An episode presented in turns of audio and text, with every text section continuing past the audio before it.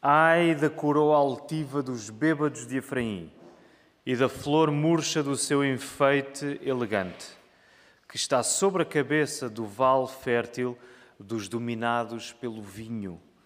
O Senhor tem um homem valente e poderoso que a derrubará por terra violentamente. Ele é como tempestade de saraiva, tormenta destruidora, como tempestade de águas impetuosas que transbordam. A coroa altiva dos bêbados de Efraim será pisada com os pés. E a flor murcha do seu enfeite elegante, que está sobre a cabeça do vale fértil, será como o figo que amadurece antes do verão, que é devorado e engolido assim que alguém o vê. Naquele dia, o Senhor dos Exércitos será coroa de glória e formoso diadema para o restante de seu povo, e será espírito de juízo para quem se assenta para julgar, fortaleza para quem impede que a batalha passe pela porta. Hoje quero pregar a partir deste texto de Isaías. Nós ainda estamos na nossa série de sermões veraniana, chamada Frutos de Verão e hoje a boleia da palavra verão, um, que encontramos ao longo da Bíblia, e hoje uh, encontramos essa palavra aí no verso 4. E, e, tem sido uma série que, ao início, nós queríamos trazer uh, um espírito de, de frescura, mas nós sabemos que a palavra faz o seu trabalho e, ne, e nessa frescura que nós procuramos, nós não a recebemos sem um lado mais rijo primeiro, mais quente, se assim quiserem, em que somos confrontados. E nesta manhã eu creio que não será diferente. Hum, por isso eu quero pregar este sermão, ele chama-se Um Verão Surpreendente. Uh, geralmente os verões uh, trazem esse elemento de surpresa, de, de sítios que visitamos pela primeira vez, de pessoas que já não víamos há muitos anos e voltamos a reencontrar, circunstâncias que vivemos e que de alguma maneira trazem esse elemento de surpresa. E eu acredito que um dos frutos mais saborosos que nós podemos provar é uma mudança inesperada de uma circunstância difícil, uma circunstância grave, para um cenário de alívio. Certamente já viveram experiências assim em que atravessavam períodos difíceis de pressão, de angústia e chegaram a uma altura em que as coisas compuseram-se, o cenário mudou e isso trouxe um alívio que nós não estávamos à espera e que foi uma surpresa tão agradável.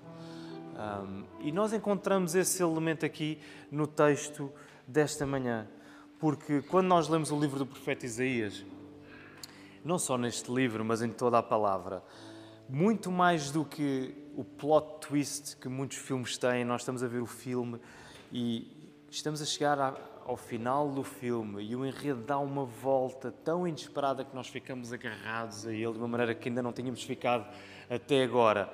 Ainda mais do que isso, a palavra traz-nos essa esse lado surpreso como o confronto de Deus na nossa vida ao nosso orgulho, o orgulho hoje é um elemento fulcral no texto, a palavra mostra-nos como o confronto de Deus ao nosso orgulho pode dar-nos um prazer maior de todos. Essa surpresa inesperada que nós temos e que só podemos encontrar naquele que, surpresa das surpresas, anulando-se a si mesmo, torna-se a nossa maior glória, que é o Senhor Jesus Cristo. E por isso nós queremos orar, nós queremos pedir a Deus que nos dê corações atentos para não passarmos ao lado da Sua graça surpreendente, que nos atinge todos os dias e que nos faz atravessar estes períodos em que nos sentimos confrontados pela mão poderosa e bondosa de Deus para nos levar a um sítio onde somos transformados e em que amamos mais o nosso Senhor Jesus Cristo. Por isso, vamos orar nesta hora, queridos irmãos. Senhor, obrigado porque estamos aqui e não estamos noutro lado qualquer. Estamos aqui porque tu nos trouxeste, estamos aqui porque amamos o teu filho. Alguns haverá, Senhor, tu sabes, que estão aqui, ainda não sabem bem porquê, ainda não conhecem o teu filho Jesus. E nós pedimos que hoje possa ser o dia da salvação, Senhor. hoje tu possas trazer fé e arrependimento àqueles que não te conhecem. Ó oh, Senhor, e à tua igreja hoje reunida que já professa o teu nome, que já caminha na fé, que tu possas trazer renovação, que tu possas trazer correção. Traz o teu perdão, o teu amor para as nossas vidas, porque aquilo que nós queremos é saborear mais o teu Filho, Jesus Cristo, Senhor. E são tantas as vezes em que nós nos perdemos porque acabamos a desejar tudo o resto, Senhor. Perdoa-nos por isso. Dá-me as palavras certas para pregar este sermão, para que no final tenhas sido tu a pregá-lo, Senhor. Tenha sido o teu Espírito Santo a trazer a tua palavra às nossas vidas. Senhor, nós oramos tudo isto para a tua honra e tua glória, no nome de Jesus. E toda a igreja pode dizer comigo: Amém. Amém. Muito bem, queridos irmãos. No primeiro turno eu fiz uma pergunta: quantos de nós aqui é que já lemos o livro inteiro do profeta Isaías? Quantos aqui? Quem é que já leu o livro do profeta Isaías? Quem é que já leu mais do que uma vez o livro do profeta Isaías? Quem é que já leu mais de cinco vezes? Agora o número começa a diminuir drasticamente. Quem é que já leu de, dez vezes? Mais de dez vezes. Temos aqui claramente um vencedor. Okay.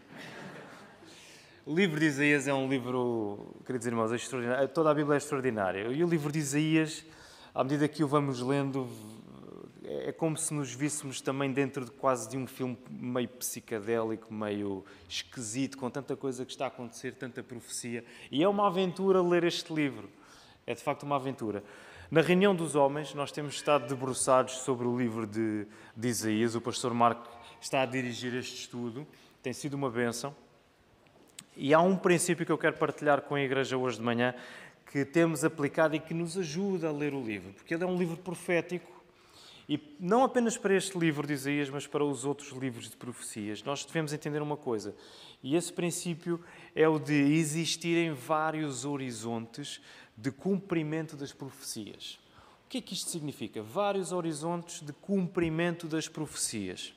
Significa que as profecias que Deus dá através do profeta, a palavra de Deus que Deus dá ao seu povo através do profeta, essas profecias são cumpridas progressivamente.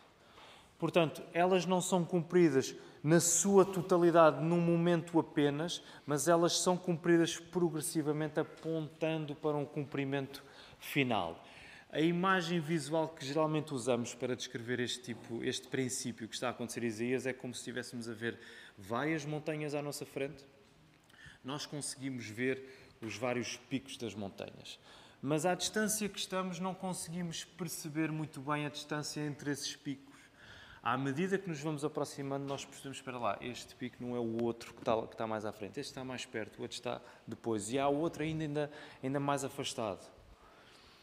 Logo, quando nós lemos o livro de Isaías, o que é que nós encontramos? Encontramos textos que apontam para períodos de tempo muito distintos, e muitos deles com um espaço temporal grande entre eles. Por exemplo, o tempo em que Isaías está a escrever é o tempo antes do povo judeu antes de Jerusalém ser saqueada pela Babilónia, antes do povo ser enviado cativeiro para a Babilónia. Vai desde esse tempo, passa também pelo, pelo anúncio do regresso do povo a Jerusalém, passa até pelo tempo, por indicações claras, ao ministério do próprio Senhor Jesus.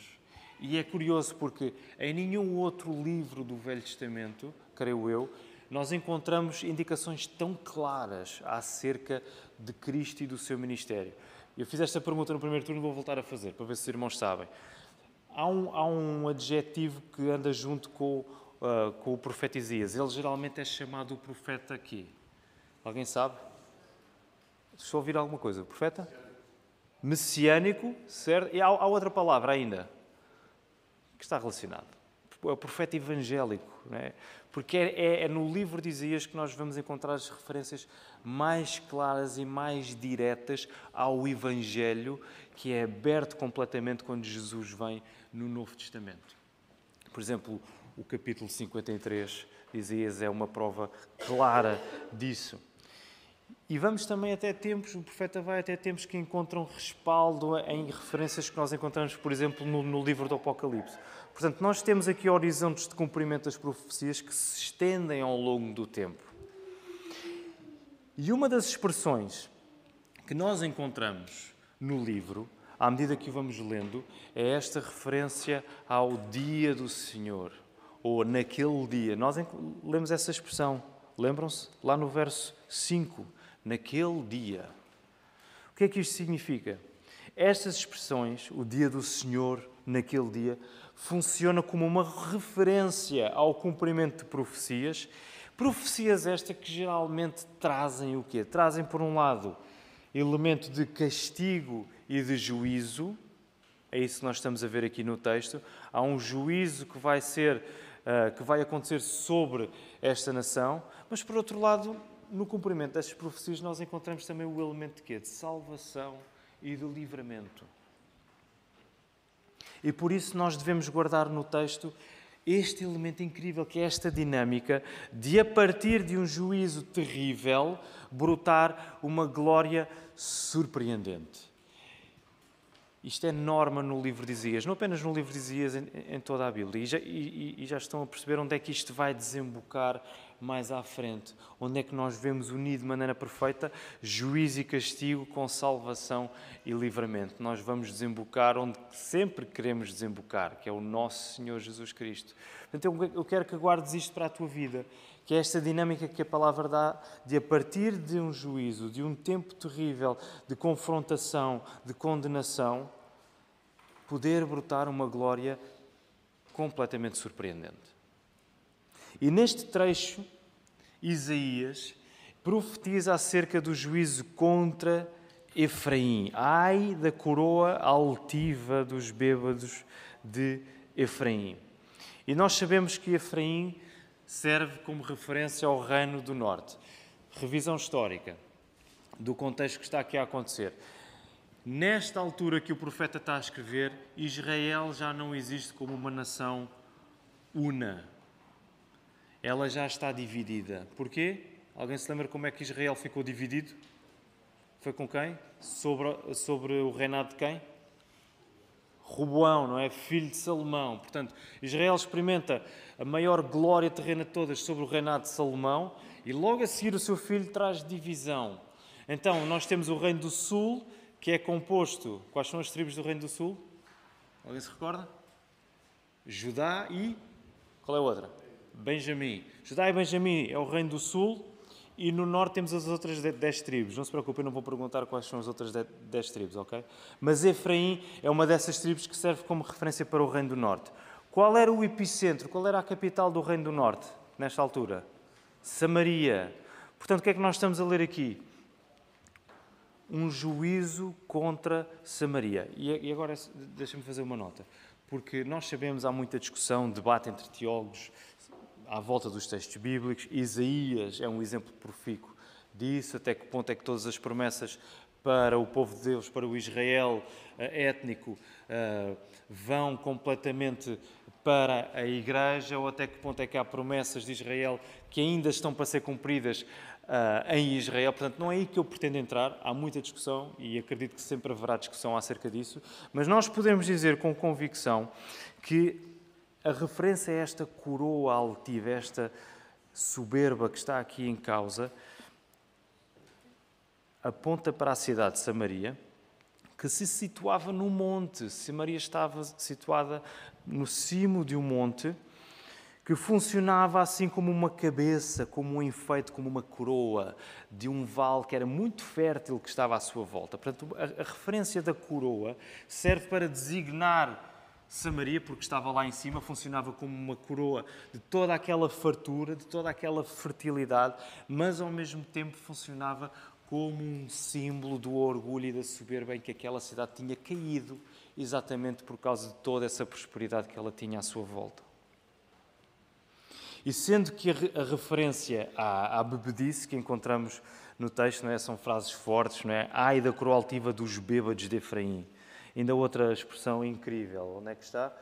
Um, a cabeça do vale fértil dos dominados pelo vinho. esta referência à bebedice tanto pode funcionar de modo literal ou não. Mas o que é certo é que existe um efeito inebriante. Há um efeito inebriante que a soberba por tamanha riqueza, o orgulho por tanta fartura agrícola provocava naquela cidade. E muito possivelmente levava os habitantes daquela cidade, aquele povo, a um estilo de vida completamente dissoluto, um estilo de vida desregrado, de luxo, de luxúria e de bebedice até. E por causa disso, Deus trará o castigo. Deus está a pronunciar o castigo sobre esta cidade através de um homem violento. Aliás, um homem valente, lá no verso 2, né? o Senhor tem um homem valente e poderoso. Isaías está a escrever acerca de uma nação estrangeira que Deus vai usar soberanamente para castigar Israel. Que nação é essa? A Assíria. Ela não aparece aqui de um modo explícito, porque Isaías está mais preocupado em trazer os princípios que levam a essa condenação, os princípios em que aquela nação tinha caído, do que propriamente estar a, indicar qual é o inimigo concreto. Mais tarde, nos capítulos à frente, nós vamos ver que é Samaria que é dita por nome. Então Deus vai usar a, a, Assíria, peço desculpa, Deus vai usar a Assíria para castigar Samaria. E esta destruição, e nós devemos concentrar os nossos corações aqui, esta destruição ela é descrita, por um lado, com muita violência, quando o texto usa expressões lá no verso 2 como ele é tempestade de saraiva, tormenta destruidora, tempestade de águas impetuosas que transbordam.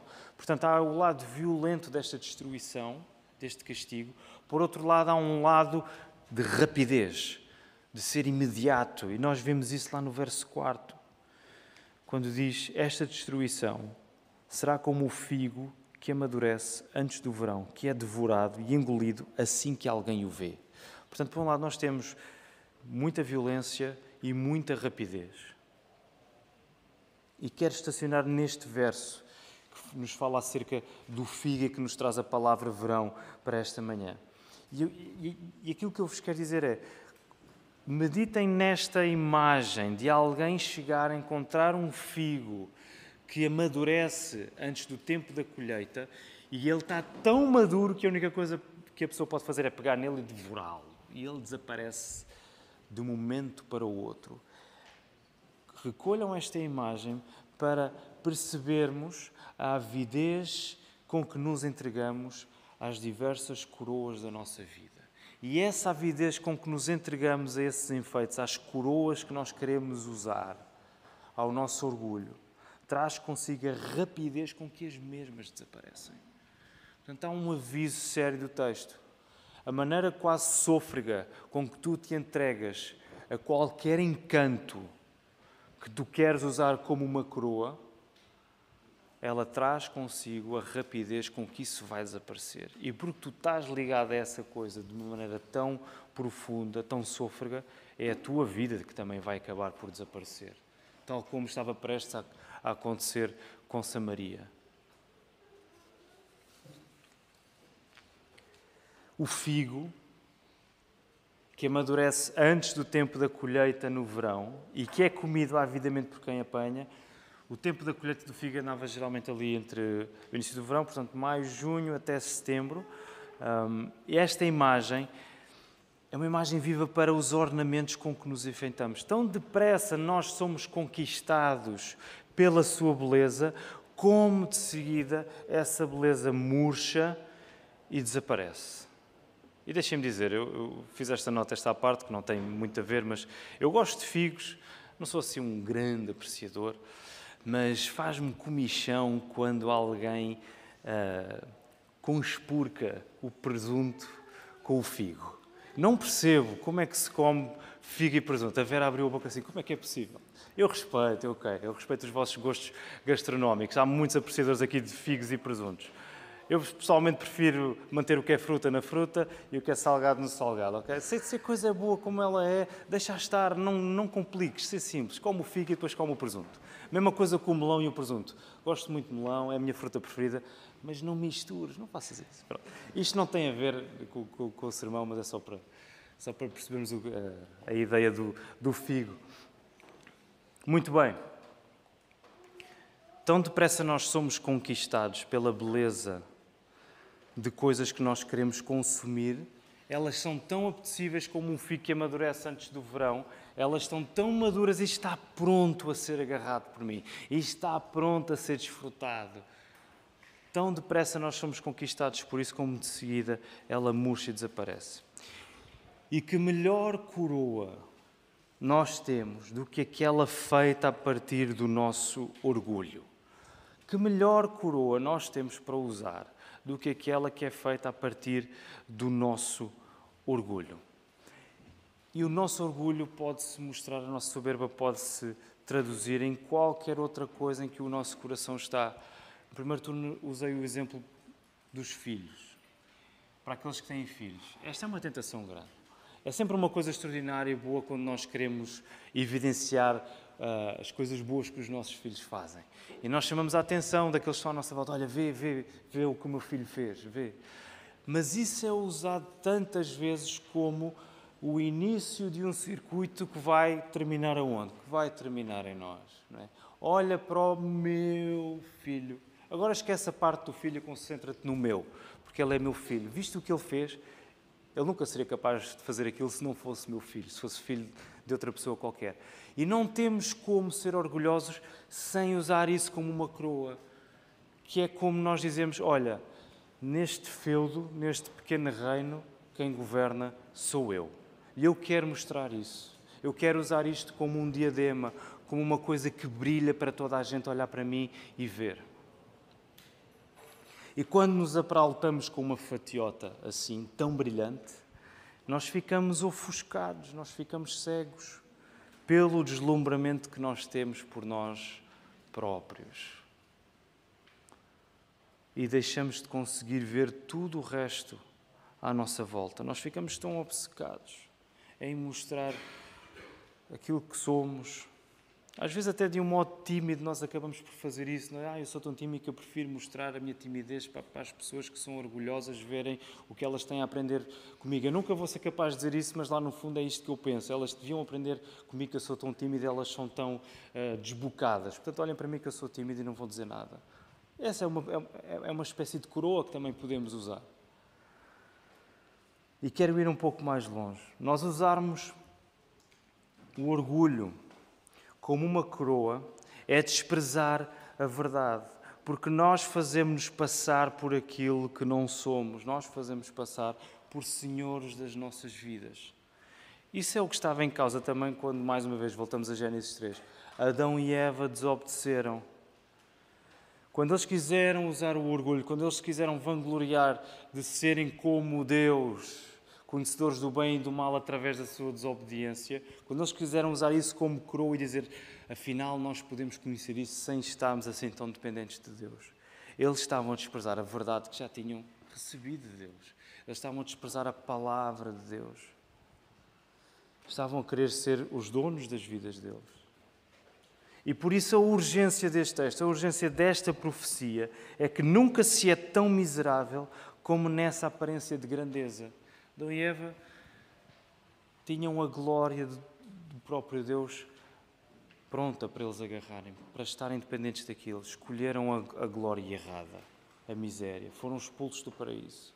Samaria, que conhecia a palavra de Deus, que conhecia a aliança de Deus, conhecia os seus mandamentos, em vez de quererem a glória de Deus, quiseram a sua própria glória, acabaram em miséria, acabaram destruídos. E a coisa triste, a tragédia é que quando insistimos em tomar o lugar de Deus através do orgulho, nós passamos ao lado da verdadeira glória. E a verdadeira glória, queridos irmãos, é Deus ter mão em nós. Essa é a verdadeira glória. É as nossas vidas serem dominadas completamente pelo nosso Deus. Quando nós insistimos em dar lugar ao orgulho, em mostrar aquilo que alcançamos, muitas vezes até depois de termos recebido bênçãos de Deus, de termos pedido bênçãos, nós a primeira coisa que fazemos não é agradecer, mas é de alguma maneira usamos isso para nos promover a nós próprios. Vejam lá bem a blasfémia que isso não é. Nós tomamos o lugar de Deus e nós passamos ao lado do verdadeiro prazer que é Deus dominar sobre nós. E por isso Deus é tão intolerante à soberba. Deus não pode ser outra coisa senão intolerante à nossa soberba. E esta intolerância divina não está presente apenas em episódios como este do Velho Testamento. Encontramos, por exemplo, essa verdade na carta de Tiago, explanada de um modo mais sistemático, diríamos assim, quando Tiago diz, Tiago 4,6, uma frase que nós conhecemos bem: Deus resiste aos soberbos. Deus resiste aos soberbos, mas dá graça aos humildes. Deus resiste aos soberbos. A resistência de Deus à nossa altivez, longe de ser um capricho, é a demonstração prática de que vivemos a evitar a coisa mais preciosa para Deus. E a coisa mais preciosa para Deus é o quê? É a sua glória. É a sua glória. Por isso é que Jesus ensinou-nos a orar: Pai nosso que estás nos céus, santificado seja o teu nome. A primeira coisa que nós pedimos a Deus é que Ele seja glorificado, que Ele seja santificado, que Ele seja louvado. E quando nós não queremos a coisa mais importante para Deus, Deus diz: Ah, é? Tu não me queres a mim? Não queres a coisa mais importante? Então eu vou resistir-te. Eu vou resistir. Eu vou ser uma parede à tua frente. E eu creio que hoje tomamos este aspecto do orgulho com uma leveza que é estranha à Bíblia. Eu acho que uma grande tentação para nós é nós tomarmos o orgulho ou a soberba de um modo leve que é estranha à Bíblia. Nunca a Bíblia patrocina o orgulho. O orgulho deixou de ser um pecado sério, um pecado grave, para passar a ser um pecado tolerável, para passar a ser um traço de característica de uma pessoa altiva, orgulhosa, ninguém lhe diz nada, ninguém lhe pode dizer nada, ou então como, como um dispositivo, não, não, tu tens de ser orgulhoso, tu tens de, de, de te orgulhar do caminho que fizeste até aqui, olha o que tu alcançaste. Olha quem tu eras antes e quem és hoje. Orgulha-te disso. Celebra. E nunca a Bíblia coloca as coisas nesses termos. Isso é estranho para o texto bíblico. Deus resiste aos soberbos. Quantas circunstâncias dessa de mudanças na nossa vida em que percebemos eu era assim e agora sou assado, eu era, eu era daquele jeito agora sou assim, isso nunca é uma desculpa para, para a soberba, isso nunca é uma desculpa para o orgulho, isso é sempre um mecanismo para nós darmos graças e louvarmos o nosso Deus. E deixa-me fazer esta simplificação porque eu acho que ela é importante. Se a glória de Deus não é a coisa mais importante na tua vida, é porque ainda estás sob o efeito inebriante, ainda estás com um espírito ébrio dessa glória contrafeita que é o teu orgulho. E a frase está ali uh, para poderem apontar, se quiserem. Sabes uma maneira como tu podes perceber que és orgulhoso? Que estás a querer usar como coroa todas as outras coisas e a mostrar-te a ti mesmo? É tu pensares nos últimos dias o quanto investiste, o quanto investiste o teu tempo a glorificar Deus. Qual foi o prazer de facto real que tu tiveste na presença de Deus nos últimos dias? É porque se não foi assim tanto e tu reconheces que podias ter tido mais, meu irmão e minha irmã, ainda há muito orgulho para ser combatido. Ainda há muito orgulho em nós para ser confrontado e para ser destruído. Ainda estamos sob esse efeito ébrio que é a soberba. Mas agora eu quero vos dizer, porque o texto não termina aqui, não terminamos na aflição do castigo e do juízo, como muitas vezes Isaías não termina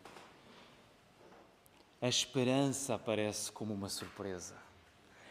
É um livro cheio de profecias contra a nação de Israel, contra Judá, contra os reinos à volta, mas uma coisa não deixa de ser dita: a esperança aparece como uma surpresa para o povo de Deus. Vejam lá o que diz o verso 5.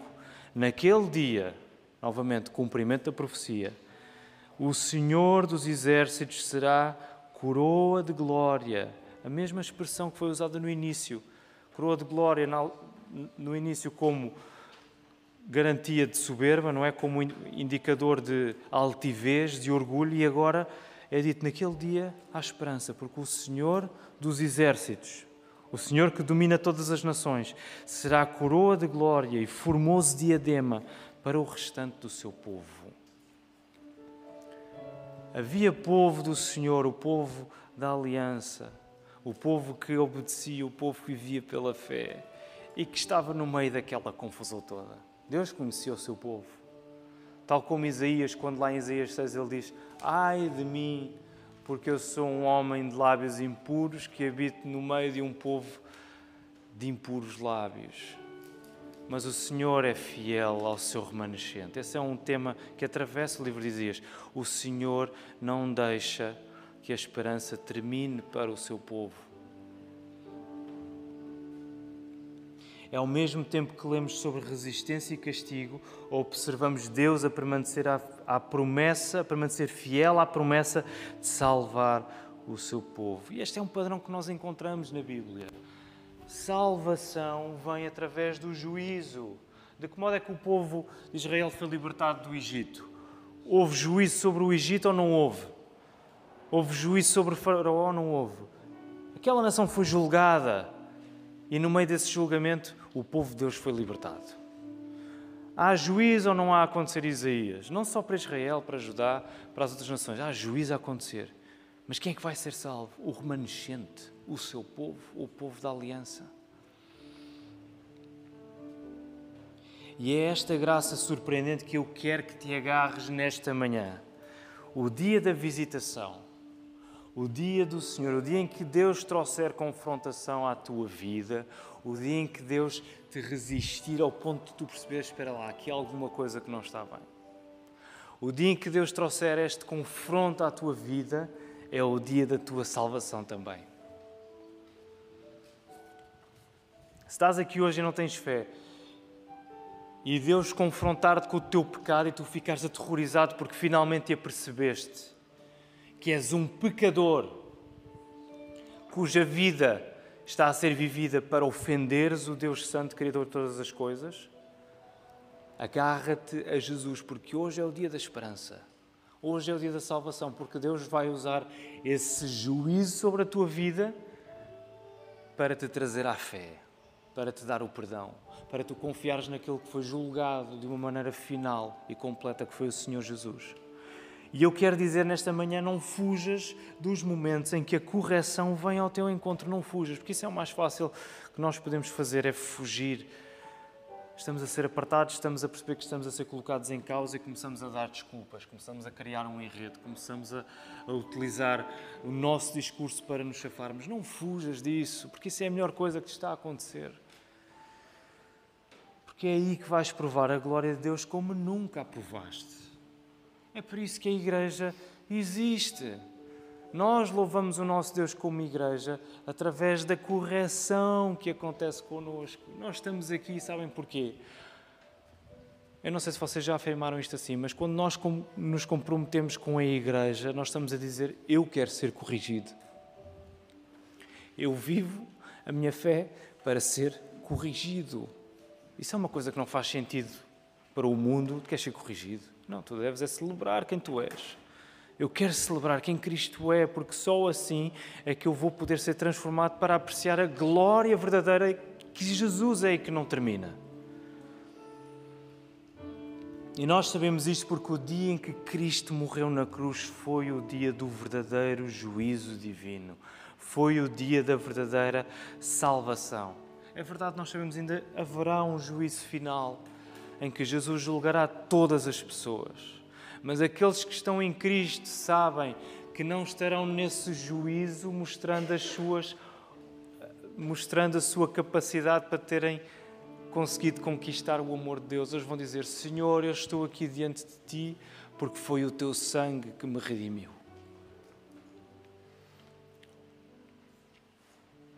O pecado é grande, mas a tua graça é maior. E a única coisa que eu tenho para apresentar diante do teu trono és tu, é o teu sangue, é o que tu fizeste na cruz.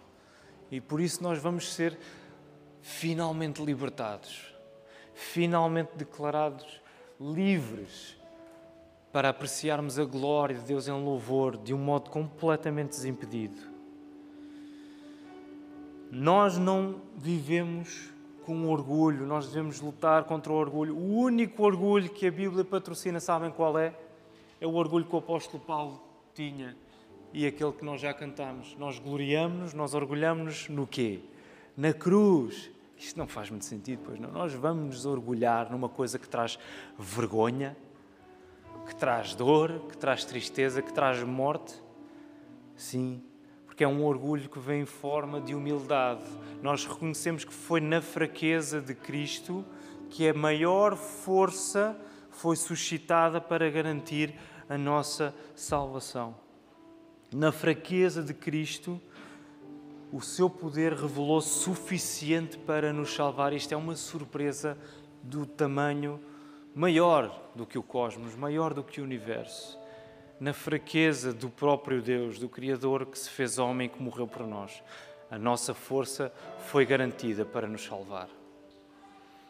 E mais, quando Jesus morreu, isso foi uma surpresa para os discípulos, porque eles não estavam à espera. O Messias morreu e agora? O que é que a gente vai fazer? Esconderam-se em casa, fugiram. Maria Madalena, aliás, já estou a antecipar, tiveram medo, não sabiam. E agora o que é que estão a fazer? Três dias depois, o que é que aconteceu? O dia da ressurreição veio ainda com uma maior surpresa. Maria Madalena foi ao túmulo e tal era a surpresa, o incrível de Jesus ter ressuscitado, ela teve de ir correr para contar aos discípulos. Pedro foi lá ao túmulo, viu e não acreditou, porque a surpresa era tão grande que ele não. Como é que eu posso acreditar nisto?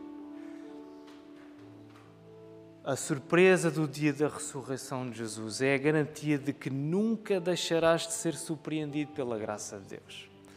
Tu nunca chegarás, se estás em Cristo, nunca chegarás ao ponto em que a presença de Deus na tua vida, através do Espírito Santo, te deixará de surpreender.